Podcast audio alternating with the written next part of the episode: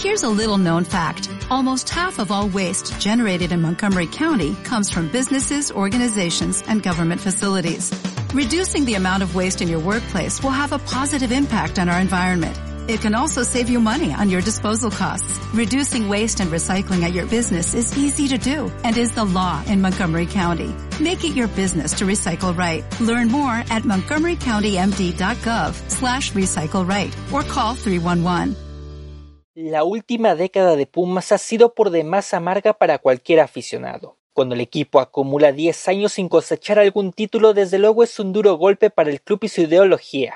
Pese a que el cuadro universitario tuvo la oportunidad de disputar dos finales de la Liga MX y llegar a una instancia importante de la Copa Libertadores, todo quedó en mera esperanza. Por si fuera poco, desde aquel título del Clausura 2011 no hay duda de que la brecha salarial entre los demás equipos del fútbol mexicano se hizo más notoria y tampoco de que Pumas fue uno de los equipos más afectados para la actualidad del balompié moderno en México.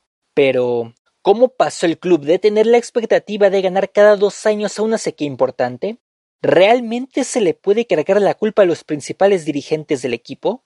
Tras el 2011, todo indicaba que si Pumas mantenía su inercia ganadora, la octava era inminente. El modelo del patronato parecía ser sustentable, y contra todo pronóstico podía mantenerse entre los clubes más exitosos.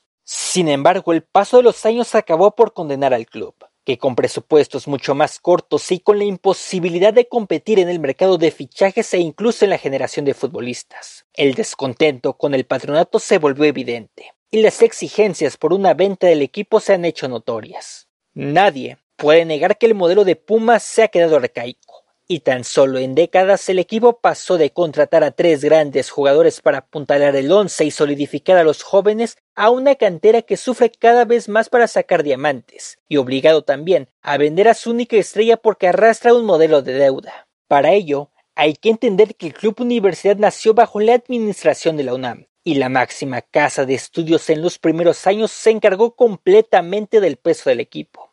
Desde luego, los dirigentes no tardaron en darse cuenta que era insostenible hacerlo de esta forma. Por ello, decidieron separar económicamente al equipo de la universidad.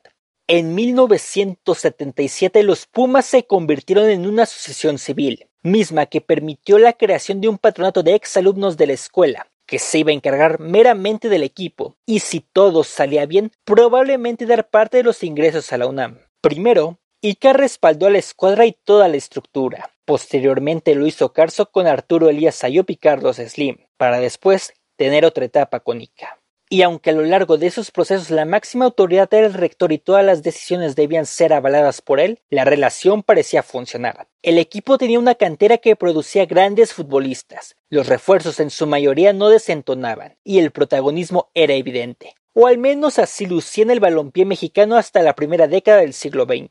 Sin embargo, el golpe de realidad le llegó a los Pumas con la quiebra de Ica. Fue ahí donde el cinturón acabó por apretarse más. Sin una empresa por detrás y solamente con respaldo financiero de la UNAM, el equipo tuvo que lidiar con varios problemas. La figura del patronato en los últimos años se convirtió en un mero adorno. El poder absoluto cayó en las manos del rector, y maniatado a sus decisiones, con un patronato honorífico todo se basó solamente a ocuparse de cubrir deuda y algunos intentos de sanear finanzas mientras que el presidente del patronato y los directivos deportivos debían hacer malabares. Los Pumas cada vez se volvieron más dependientes del presupuesto que recibían directamente de la UNAM, y desde luego que era insuficiente. Mientras el club debía pagar por el uso de marca y del estadio, la universidad tenía que dar dinero al equipo por la pantalla. Además de eso, el cuadro azul percibía ganancias de patrocinadores y distintos acuerdos. Pero esta combinación jamás ha resultado ser efectiva, ya que el equipo no puede hacer mucho con el limitado presupuesto en el mercado actual, mientras que bajo la figura del ahora rector Enrique Graue, la UNAM también debe cargar con mantener parte de un equipo. Por su parte,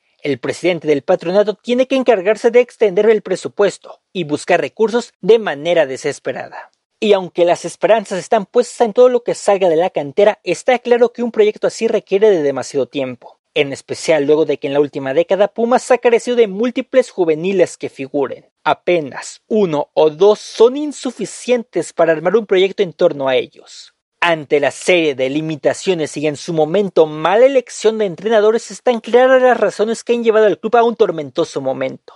Desde la quiebra de Ica se debió dar un golpe de timón, pero en cambio la universidad se encaprichó más con sus deseos políticos que con la razón. Años atrás, Arturo Elías Ayup había sugerido que los Pumas necesitaban ser concesionados para que una empresa tuviera libre albedrío en el proyecto deportivo y la figura del rector fuera mente honoraria, ya que el esquema donde debía aportar dinero en su mayoría de la UNAM no era el idóneo. Pero ojo, esto no quiere decir que el club universitario tenga que ser vendido. Más bien a lo que debería aspirarse sería el tener una relación como la han mantenido Cemex y la Autónoma de Nuevo León con los Tigres, donde la cementera apoyen toda la parte financiera del equipo sin ataduras. Ya sabemos que es inconcebible que los Pumas sean vendidos, por ideología, la historia y hasta los intereses. La brecha económica ha sido dejada en claro que los últimos años se ha incrementado. El club universidad ya no tiene el gran poder para crear un proyecto que derive en títulos, y caerá constantemente en un ciclo donde cada año no puede respaldar ciertos deportivos porque vive bajo la excusa de sanear finanzas. En su momento, la universidad admitió que mantener solo al equipo podía acabar en un desastre. Fue entonces que se decidió crear un patronato.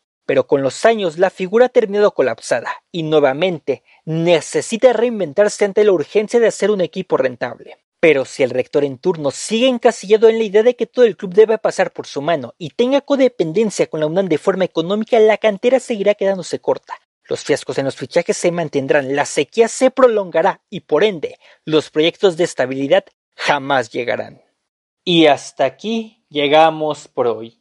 Muchas gracias por ver el video o escuchar el podcast. Si te gustó, compártelo, dale un comentario o un like. Ya sabes que también es de gran ayuda suscribirse y activar la campana para que te avise cuando haya nuevo contenido. Sígueme como Irving DMH en Twitter e Instagram. También estamos en Spotify y Apple Podcast como Instintos de Gol y en Facebook como Fútbol con Sal. Cuídate y nos vemos en la siguiente. Bye.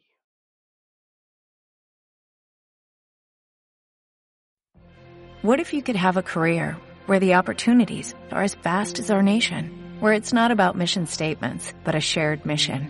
At U.S. Customs and Border Protection, we go beyond to protect more than borders, from ship to shore, air to ground, cities to local communities. CBP agents and officers are keeping people safe. Join U.S. Customs and Border Protection and go beyond for something far greater than yourself. Learn more at cbp.gov/careers.